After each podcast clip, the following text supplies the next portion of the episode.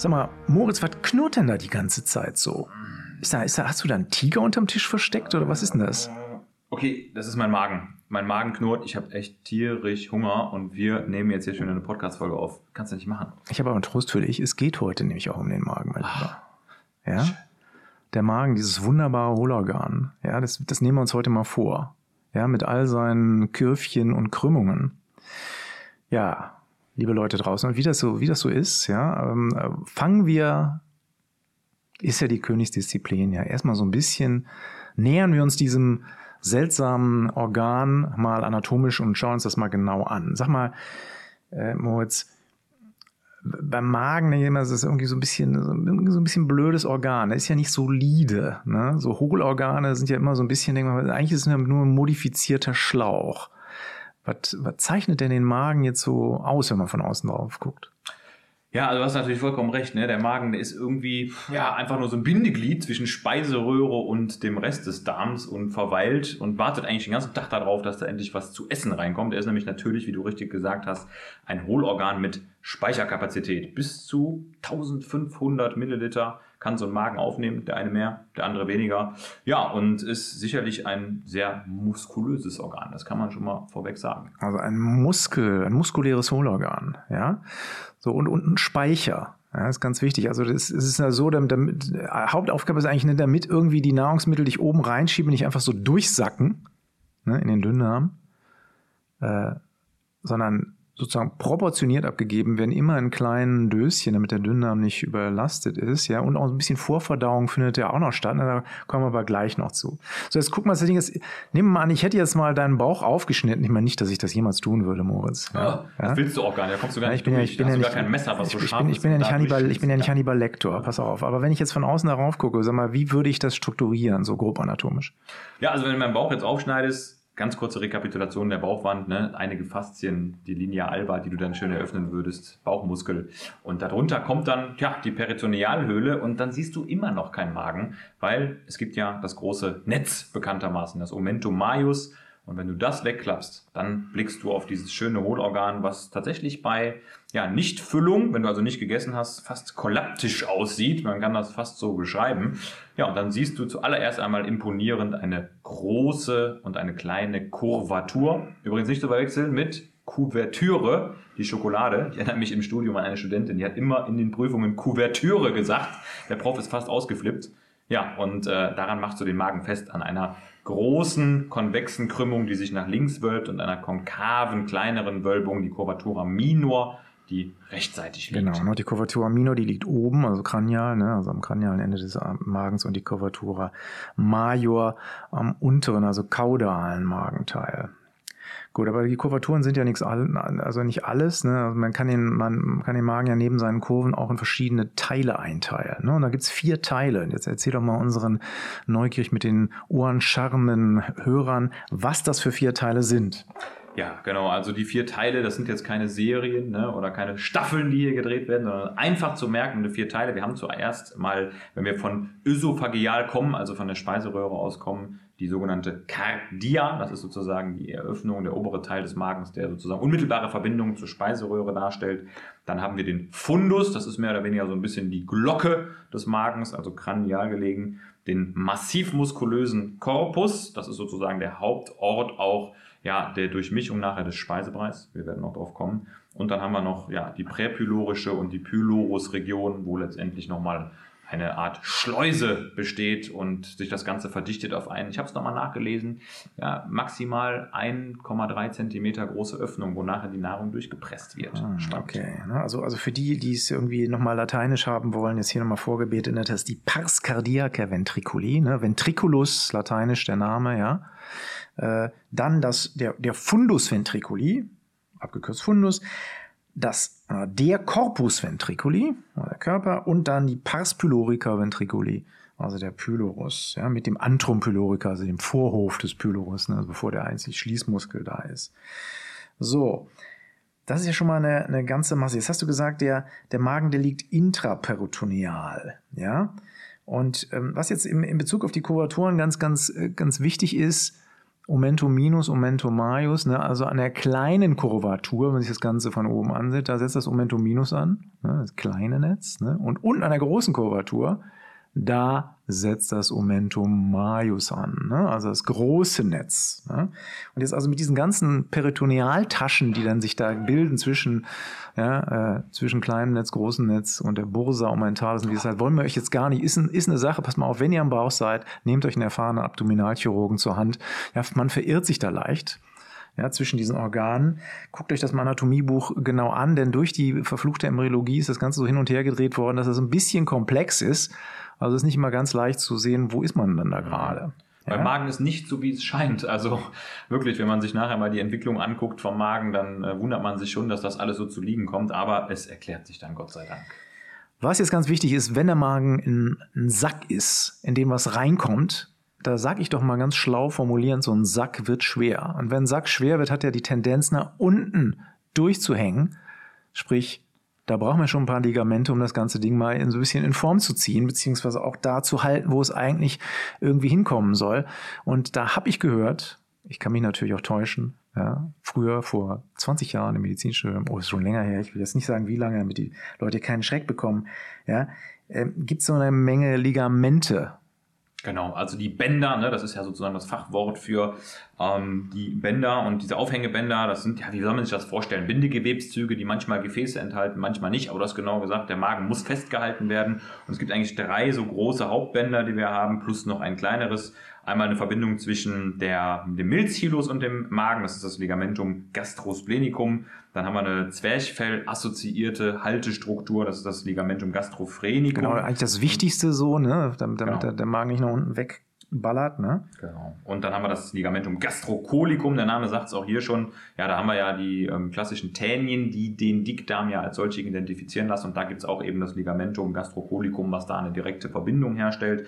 Und es gibt auch noch das Ligamentum hepatogastricum, was nochmal zur Leberpforte zieht. Da, wenn es nachher um die Gefäße geht, spielt das wahrscheinlich auch noch Genau, da verlaufen in diesem Ligamentchen verlaufen so ein paar wichtige Gefäßchen drin. So, apropos Gefäße, sehr gute Einleitung, ja.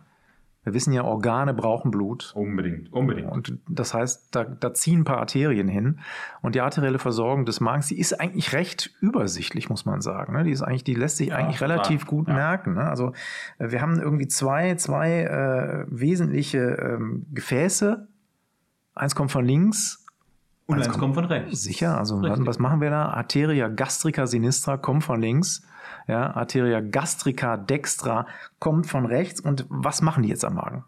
Also das Schöne ist ja, dass man erstmal ganz einfach sagen kann, die kommen beide aus dem Truncus celiacus, den kennt man ja wahrscheinlich auch als einen klassischen unpaaren Abgang aus der Aorta, so der erste, der subdiaphragmal liegt. Schönes Medizinstudentenwissen natürlich auch. Und es gibt also wunderbare Arkaden, wenn man also im Präparierkurs den Magen mal irgendwann frei präpariert und alles Fett so weggedrängt hat zur Seite rechts, dann sieht man sehr schön, dass es eben Gefäßarkaden gibt und letztendlich auch wieder Anastomosen, die sich verbinden und somit gibt es immer auch einen ja, Fluss von dem sinistralen Gefäßastsystem in den dextralen Gefäßastsystem und somit ja, ist es so, dass wenn zum Beispiel eine Arterie dort ein Durchflusshindernis hat, dass oft der Magen trotzdem noch gut durchblutet ist. Also gibt noch ein paar weitere Arterien, die nochmal zu nennen beim Namen, eine Arteria gastroomentalis sinistra. Das sind ja die, die an der großen ja, Kurvatur lang sind. Genau. Ne? Also, also was wir eben gesagt haben, Gastrica sinistra, Gastrica dextra, kleine Kurvatur, äh, Kuvertüre habe ich schon fast Kuvertüre, gesagt. Ne? Siehst du, so ist das Leben. Man muss echt aufpassen. Ja, jetzt also so, sofort irgendwie die Zunge zäumen, ja. Ja, Zacharias Zungenzücker aus Schwetzingen an der Schwafel muss jetzt hier ein bisschen im Zaum gehalten werden. Also, ne? An der kleinen Kurvatur, ja, Gastrica sinistra, Gastrica dextra und an der großen Kurvatur dann, jetzt kommst du wieder zum jetzt Einsatz. Genau, richtig. Also auch furchtbare Zungenbrecher, Arteria gastroomentalis sinistra, Arteria gastroomentalis dextra und dann haben wir noch die Gastricae breves, die kurzen Magengefäße und es gibt auch noch eine Arteria gastrica posterior, die aber nicht immer veranlagt sein muss und da kommen viele Äste eben auch aus der Arteria Splenica. Ne? Ist wie im Fußball, einer steht immer hinten oder sollte hinten stehen, das ist die Gastrica posterior. Gastroomentales lässt sich auch ganz gut äh, eigentlich ableiten, ne? weil das Omentum majus setzt genau. ja unten an der großen Kuvertur an. Also Gastroomentales, also zwischen Magen oder an Magen und Omentum verlaufendes Gefäß. Und da auch wieder eine Sinistra und eine Dextra. So. Magenvenen gibt es natürlich auch, sind jetzt nicht ganz wie alle. Venen sind irgendwie so ein bisschen, ne? Irgendwie die werden so, immer so ein bisschen im Nachgang ne, so erwähnt. Ne? Aber man muss auch mal ehrlich Ja. sagen, wenn die Venen nicht abfließen, dann gibt es ein richtiges Problem. Ne? Dann gibt es Rückstau und das kann auch zu Konsequenzen führen. Wir wollen euch trotzdem nicht vorenthalten, welche Venen es hier gibt, nämlich auch eine Vena gastrica dextra und sinistra. Und äh, ja, die ist von der kleinen Kuvatur kommt und wieder auch eine gastroomentale Vene von der großen Kuvertur. Nein, Genau. wir bleiben bei Kuvatur. Und die vereinigen sich logischerweise, weil sie das Blut ja drainieren sollen und einem weiteren Organ zuführen sollen, nachher in die Vena. Ja, also, wenn ich, wenn ich Phlebologe wäre, würde ich jetzt weinen, wie nachlässig du mein, mein Lieblingsgebiet hier irgendwie behandelt hast. Es gibt auch noch Lymphgefäße, die wollen wir jetzt hier mal schlabbern, obwohl die natürlich jetzt gerade bei, bei Tumoren, Lymphgefäße, Lymphknoten des Magens natürlich schon eine wichtige Nummer sind, ja, und man die Abflussgebiete natürlich irgendwie kennen sollte. Da gibt es zum Beispiel Nodi Lymphatici Celiaci, also die am Tonkos celiacus dann sitzen, die nicht ganz unwichtig sind. Guckt es euch an und wie immer, ich bin der König der Schleichwerbung. Natürlich, wo natürlich, ja. Nicht bei Ambus, sondern im Flexikon. Haha, ja. und, und, schaut, und schaut euch da was genau an, wie das da, euch wurde gerade hier von, von Moritz ganz scharf ins Auge genommen, ja. Und schaut euch da an, wie das, wie das läuft. Nein, ihr könnt es auch bei Ambus machen. Ja, wir, wir, wir sind, wir sind da. Jetzt muss ich dich aber doch nochmal löchern, was das Lymphsystem angeht. Sagt dir zufällig die Virchow-Drüse noch was? Hast du das schon mal gehört? Ach, das ist dieses Ding da oben am Schlüsselbein oder so, ne? Aber das genau, ist, glaube ich, das wieder so ja- eine Sache, weißt du, die siehst du als Mediziner dann einmal in einer Million Fällen und irgendjemand hat sich das mal ausgedacht Genau. und seitdem geistert das durch Lehrbücher und du, es ist das sogenannte Zebra, was du dann lernst, ja. Ist eigentlich Genau. unwichtig, nur du hast es im Kopf.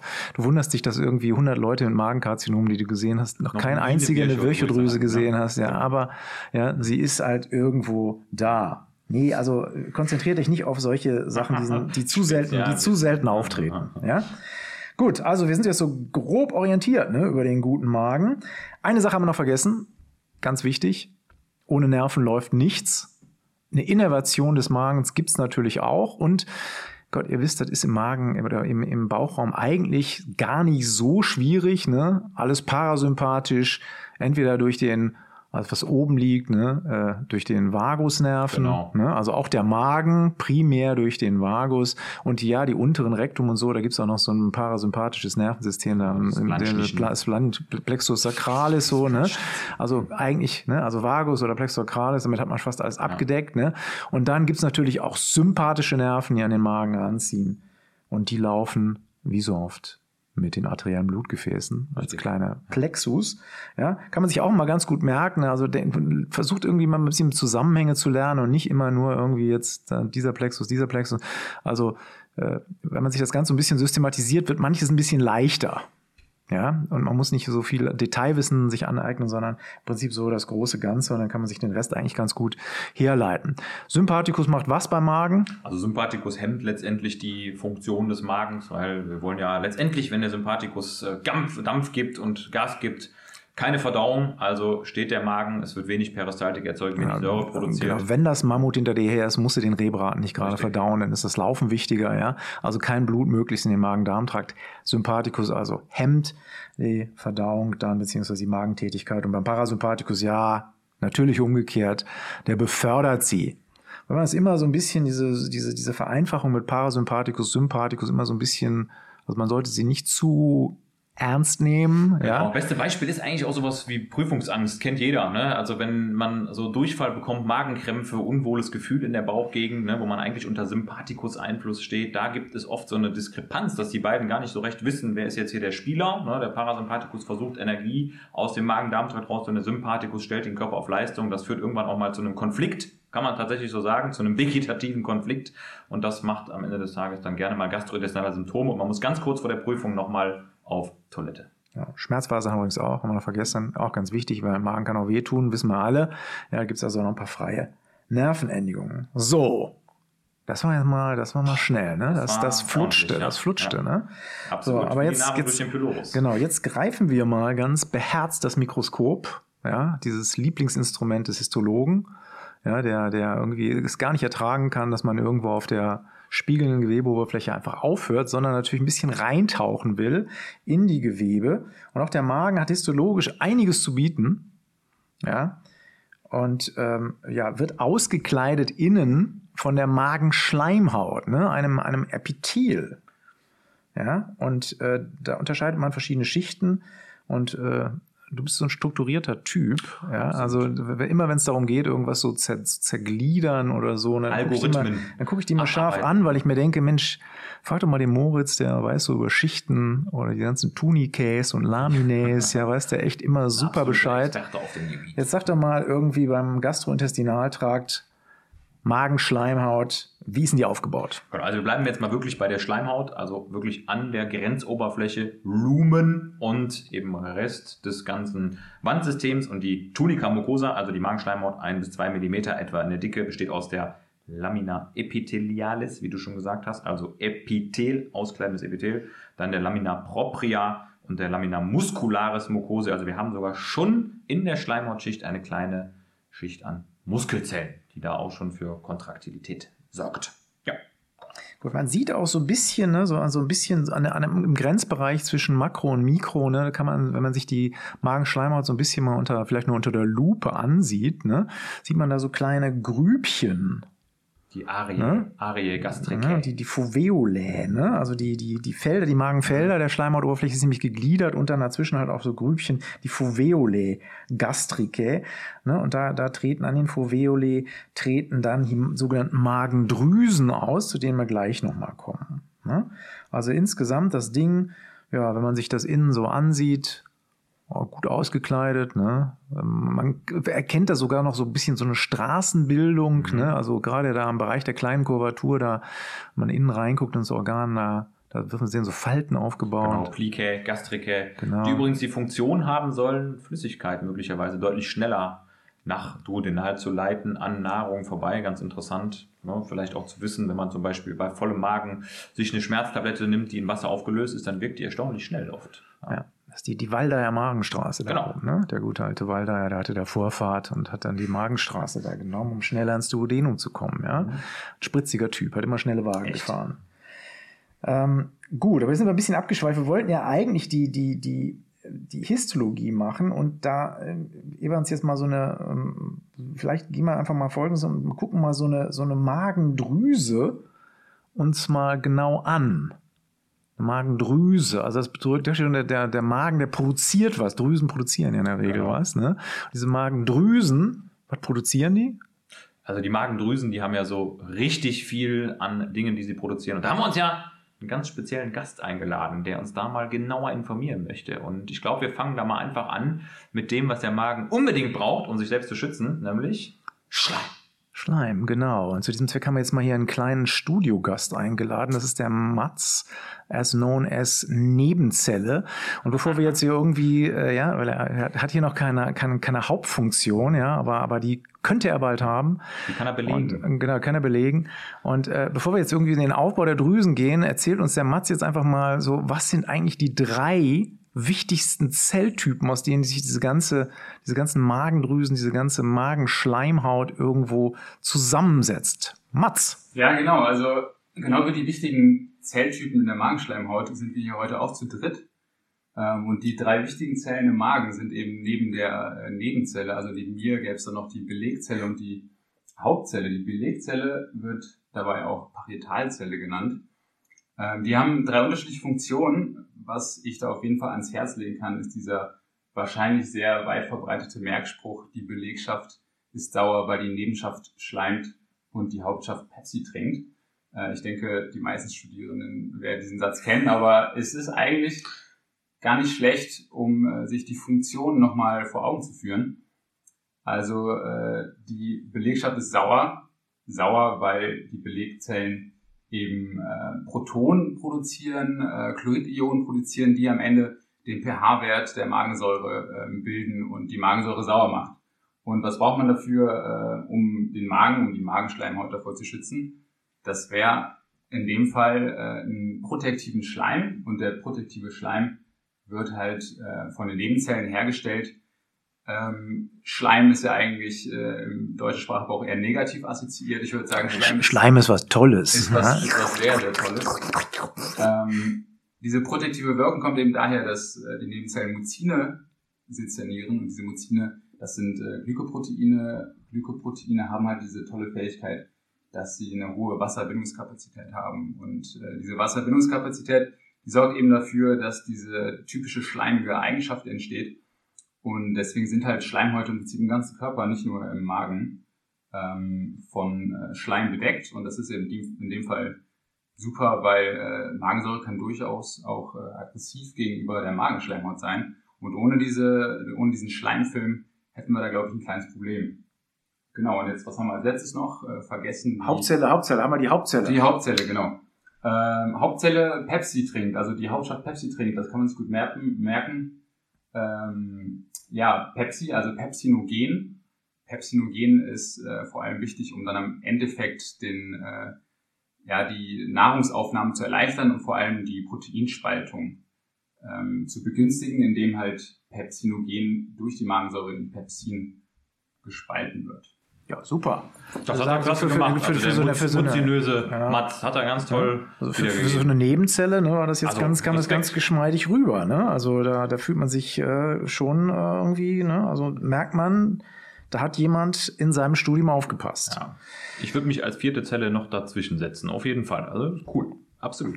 Gut. Das sind natürlich nicht alle Zellen, die im Magen vorkommen, sind aber die wichtigsten. Wir wollen jetzt nicht irgendwie mit, mit so, so Nebenkriegsschauplätzen wie den ECL-Zellen, also den Enterochromaffin-Lichen-Zellen irgendwo, dann guckt es nach im Flexikon. G-Zellen. Oder bei Lassen jetzt auch mit in Ruhe. Ja.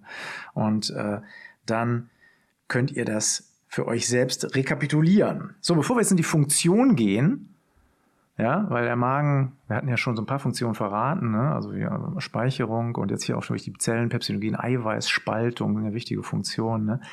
Ähm, sollten wir uns vielleicht nochmal ganz kurz in dieses ungeliebte kleine Fachgebiet der Embryologie begeben. Ähm, der, wo kommt der, der, der Magen her? Der entwickelt sich aus einer spindelförmigen Erweiterung des sogenannten Vorderdarms, liegt nah, weil der Magen ist ziemlich weit oben im Gastrointestinaltrakt, kann also nur der Vorderdarm sein, wäre schwierig, wenn es der Hinterdarm wäre.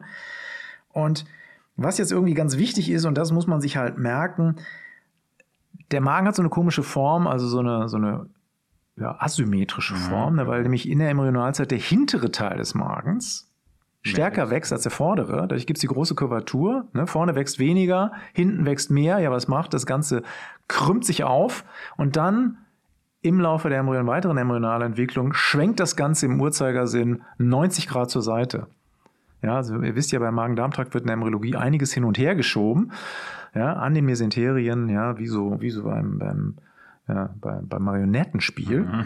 Und ähm, wie gesagt, diese Magendrehung um 90 Grad ist ganz wichtig und ihr findet auch noch einen Artikel embryonale Magenentwicklung für die, die es ganz genau wissen wollen und ihrem Prof irgendwie als Nebenzelle vollschleimen wollen. Ist da also reichlich Wissensstoff. So, und damit verlassen wir jetzt aber diese, dieses ungeliebte Gebiet und gucken uns ja wirklich nochmal die Funktion an. Also tauchen jetzt mal in die Physio ein. Physio. Da machst du mich mit glücklich. So, Speicherung, du hast schon gesagt, 1500 Milliliter passen da rein. Das heißt, ich kann nur ganz schön fressen auf gut Deutsch. Ne? Da sind schon zwei Haxen ja? drin, die du gut kaust. Ne? Also neben der Speicherung, um das direkt mal zu ergänzen, ist der Magen, wie eben schon von unserer fantastischen integrierten Nebenzelle erwähnt, auch Verdauungsort vor allem für Peptide, für Proteine. Das wird über den, das Vorläufermolekül Pepsinogen und dann das sogenannte Pepsin, was das aktive Enzym ist, bewerkstelligt. Und der Magen ist aber auch, und das müsst ihr euch unbedingt merken, auch ein wunderbares Immunorgan, denn über die Salzsäure werden auch sehr viele Bakterien, Keime und Fieslinge eliminiert, die den Weg schaffen wollen in tiefere genau, intestinale Gefilde. Das, das, ist nämlich ein, ein, super Nebeneffekt dieses Pepsinogens. Genau. Ne? Also Eiweißspeicherung bedeutet natürlich auch Denaturierung. Das heißt, alles, was jetzt irgendwo euch in feindlicher Absicht im, im Magen irgendwo begegnet, Erreger, bestehen in der Regel auch aus Proteinen wenn sie nicht spezielle Schutzvorrichtungen haben, genau. wie beispielsweise Mycobacterium tuberculosis mit seiner komischen, mit seiner komischen Schicht, ja, die, die halt säurefest ist, ja. Ne? Also die meisten Bakterien werden aber durch die Säure erledigt. Das heißt also, durch den geringen pH-Wert hat man schon mal eine sehr gute, ja, äh, Desinfektion ne? Äh, des Speisebereichs. Ne? Also äh, Bakterien, Pilze, was sonst noch so rumschwirrt, Parasiten auch, ja, die brauchen auch, wenn sie weiter in den Namen kommen, auch spezielle Schutzvorrichtungen, meistens irgendwelche Zysten, in die sie sich einschließen, werden also durch den Magensaft schon mal erledigt, Proteine werden zerkleinert, wunderbar, Jetzt nicht bis zur Aminosäurenebene, ne, das passiert dann eher im, im Duodenum. Genau, ja? das sind eher so Oligopeptide, Ja. die dann noch übrig bleiben, also so kurzkettige Eiweiße. Aber es sind ja nicht nur Proteine, ne? es sind ja auch die Fette, die im Magen irgendwo behandelt werden. Was passiert denn jetzt mit den Fetten im Magen? Also auch da, da haben wir schon tatsächlich eine Teilverdauung. Also es gibt im Magen auch einen Stoff, der letztendlich dafür sorgt, dass es dazu kommt, dass Fette schon mal erstens emulgiert werden durch allein die mechanische Durchmischung des Speisebereichs. ja, Emulsion, was bedeutet das jetzt? Emulsion heißt, dass letztendlich sich die Fette aufteilen oder auflösen in dem Chymus im Magensaft, dort kleine Mizellen bilden, wenn man so möchte, und nachher im Dünndarm in weiteren tiefen Abschnitten viel, viel einfacher angreifbar sind für die Hauptlipase, die nachher aus dem Pankreas kommt, aus der Bauchspeicheldrüse und das macht eben Ja, das, ist, das ist extrem wichtig, ne? diese, diese Funktion. Das wird ein bisschen unterschätzt. Ne? Durch diese ganze, und wir haben mal eben bei der, bei der Histo haben wir so ein bisschen unterschlagen, die ganzen Muskelschichten, die der, der, der Magen hat, ne? die eigentlich fast, fast das Wichtigste sind. Ne? Diese Muskelschichten sind, ja, das eigentlich, was die Magenmotorik, also diese Durchmischung, ähm, ermöglicht. Ja? Und ähm, das ist schon keine ganz unwichtige Sache, weil dadurch kann halt dieser Speisebrei so fein verteilt die Fetttröpfchen machen. Und wenn das entfällt und die Lipasen quasi nicht dadurch entlastet werden, dass vorher das, das Fett so ein bisschen äh, sozusagen äh, verteilt wird, dann haben wir ein Problem. Ne? Also Leute, die zum Beispiel eine Gastrektomie, also eine Magenentfernung haben, da ist dann die Fettverdauung tatsächlich deutlich eingeschränkt und dann kommt es dann zu Blähungen, Fettstühlen, ja. Also merkt, dass der Magen halt doch schon ein ziemlich cleverer Sack ist und nicht nur ein einfacher Sack. Genau. Also tatsächlich ist es so, dass der, der Pförtner, über den wir ja auch schon kurz gesprochen haben, der Pylorus, auch ein ziemlich strikter Regulator ist. Also die Nahrung muss wirklich extrem klein partikeliert sein, um das mal so zu sagen, um dann auch die Speise durchzulassen in den Dünndarm. Also wenn am Pylorus der letzte Check nicht stimmt, dann ist da Schluss. Dann geht es wieder zurück und dann gibt es eben auch retropulsive Kontraktionen des Magens, bis das Ganze klein gemischt ist. Fantastisch. Also rekapitulieren wir mal. Zwischenspeicher, Denaturierung, Fettverdauung, Proteinverdauung, Abtötung von Krankheitserregern. So, jetzt haben wir eine Sache vergessen. Den Intrinsic Factor. Yes. Was ist das denn? Sollen wir nochmal unsere Zelle fragen? Ja, komm, wir den Start fragen nochmal die Nebenzelle. Nebenzelle, sag uns doch mal, was ist der Intrinsic Factor? Ja, der Intrinsic Factor, der äh, wird unter anderem auch von der Belegzelle abgegeben. Und ähm, der, das, der Intrinsic Factor sorgt eben dafür, dass der Körper imstande ist, äh, Vitamin B12 im Endeffekt im Ilium dann auch zu absorbieren und aufzunehmen. Und äh, ohne Vitamin B12 hätten wir nämlich äh, ein kleines Problem und das schlägt sich dann auch in einem ja schon recht verbreiteten äh, Krankheitsbild wieder, dass man äh, also ein anämisches Krankheitsbild, da wird der Moritz wahrscheinlich gleich noch ein bisschen was zu erzählen können. Ähm, deswegen ist der Intrinsic Factor auf jeden Fall ein, äh, ein wichtiger Bestandteil. Da gibt es auch noch verschiedene pathologische Prozesse gegen die Parietalzellen, die dafür sorgen können, dass es eben, äh, dass dieser Intrinsic Factor nicht mehr sezerniert wird und äh, da äh, kommen wir dann noch zu einem anderen klinischen Bild. Super, danke Nebenzelle. Genial. Ja, Genial. Das war gut. So, die wichtigsten Funktionen haben wir jetzt gemacht, Magenmotor und so weiter und so fort. Jetzt die ganze Steuerung ist natürlich extrem komplex. Ja, also der Magen hat so Mechanorezeptoren, damit diese ganze Peristaltik irgendwie auch funktioniert. Das heißt, er muss wissen, wie viel Füllung habe ich gerade, wie muss ich das Zeug jetzt hin und her bewegen.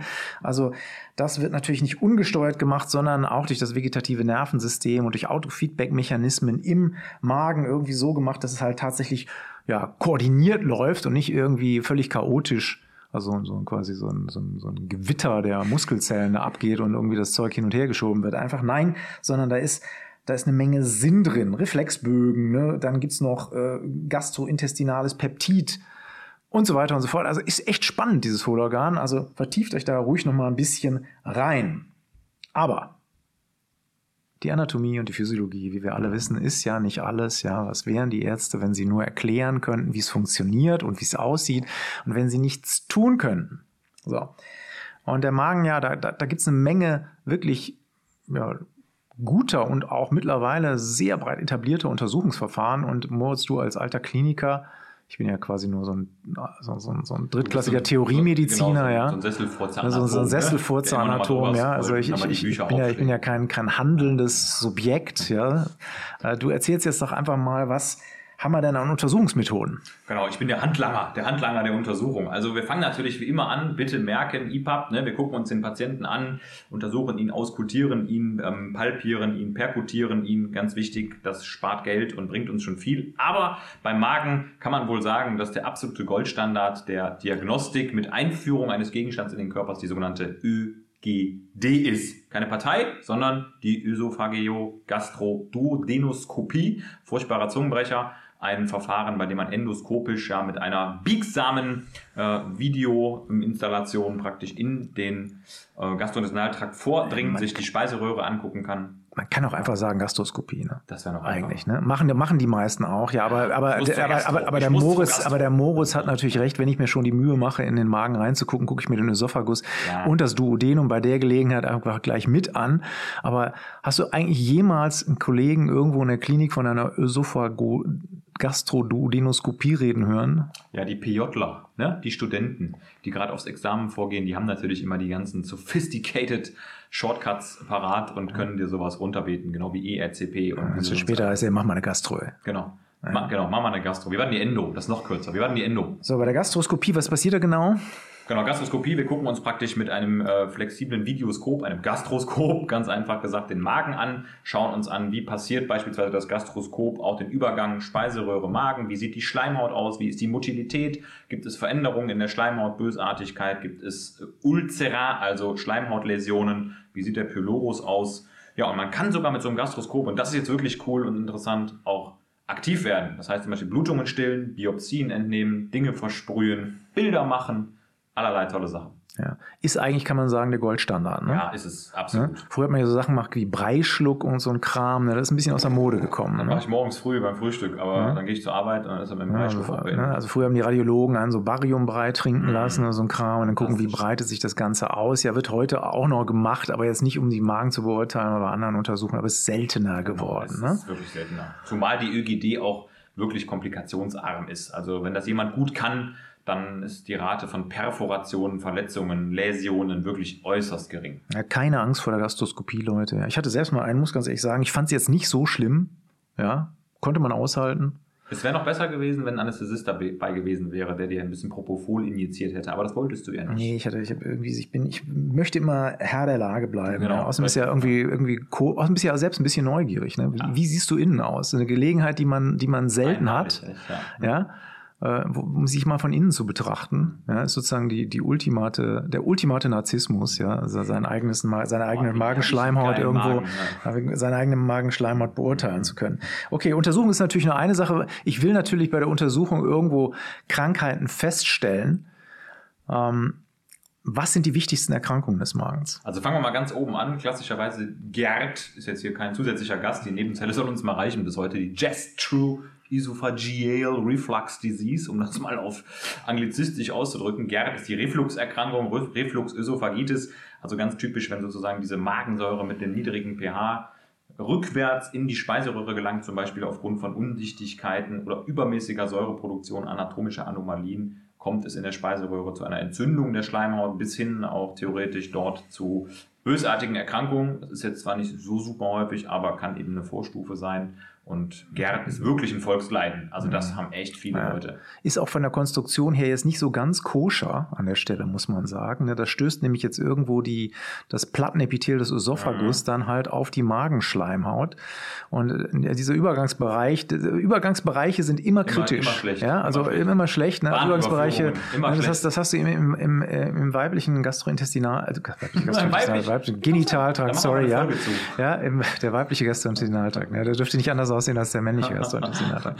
Hast du aber im, im weiblichen Genitaltrakt genau so, ne? also im Übergang beispielsweise an der Cervix, ne? also genau da, wo zwei Epitellagen aneinanderstoßen, gibt es potenziell immer ein bisschen Ärger. Grenzzonen. Ja, Immer. Metaplasien, ja, also Änderungen des Epithels, ein Epithel wird durchs andere ersetzt und das ist halt immer potenziell problematisch, weil das halt Präkanzerosen, also ja, Vorstadien von Krebs darstellen kann. Deswegen muss man sich diese Übergangszonen, das betrifft den Übergang von Ösophagus in den Magen halt ebenso genau angucken um zu schauen, was ist da jetzt histologisch los. Ja, und er nimmt dann halt auch im Zweifelsfall Biopsien, weil sich an der Stelle halt ganz gerne dann mal Magenkarzinome oder Unterösophaguskarzinome dann halt ansiedeln.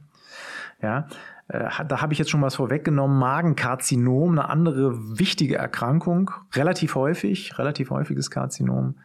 Ähm, was hat das für eine Problematik?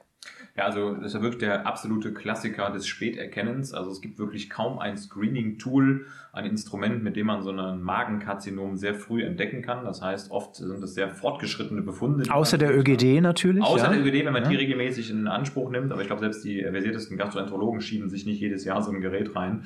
Ähm, da ist wirklich Früherkennung das A und O und ich sag mal so typische Symptome wie Appetitlosigkeit, Fleischaversion kennt man auch so als klassisches Symptom, dann aber auch B-Symptomatik, Gewichtsverlust, Nachtschweiß, bis hin natürlich zu lymphogener Metastasierung oder sogar Perforation. Das sind alles sehr, sehr späte Stadien und da gilt wirklich äh, Lebensweise anpassen. Ne?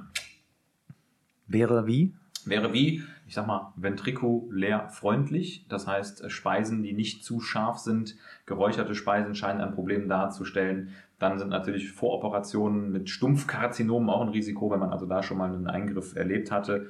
Und klar, aus einem Ulkus, zum Beispiel auch bei Helicobacter pylori Besiedlung, ist das eine fakultative Präkanzerose, also eine potenzielle bösartige Vorstufe. Auch da sollte man tätig werden und Früherkennung walten lassen und sowas dann auch wirklich konsequent therapieren. Gut, und das Magenkarzinom, also Gott sei Dank ist nicht alles, was der Magen an Erkrankung das gleiche Karzinom. Also ein bisschen häufiger ist dann halt auch die Gastritis, mhm. ne? also die Entzündung der Magenschleimhaut. Was ist da los? Ja, also da gibt es ja drei Subformen, die man sich gut merken kann. A, B, C. Ne? Airway, Breathing, Circulation gibt es beim Magen fast so ähnlich. A, B, C heißt hier aber Autoimmunergenese, bakterieller Genese und dann ja, chemoinduzierter toxischer Genese.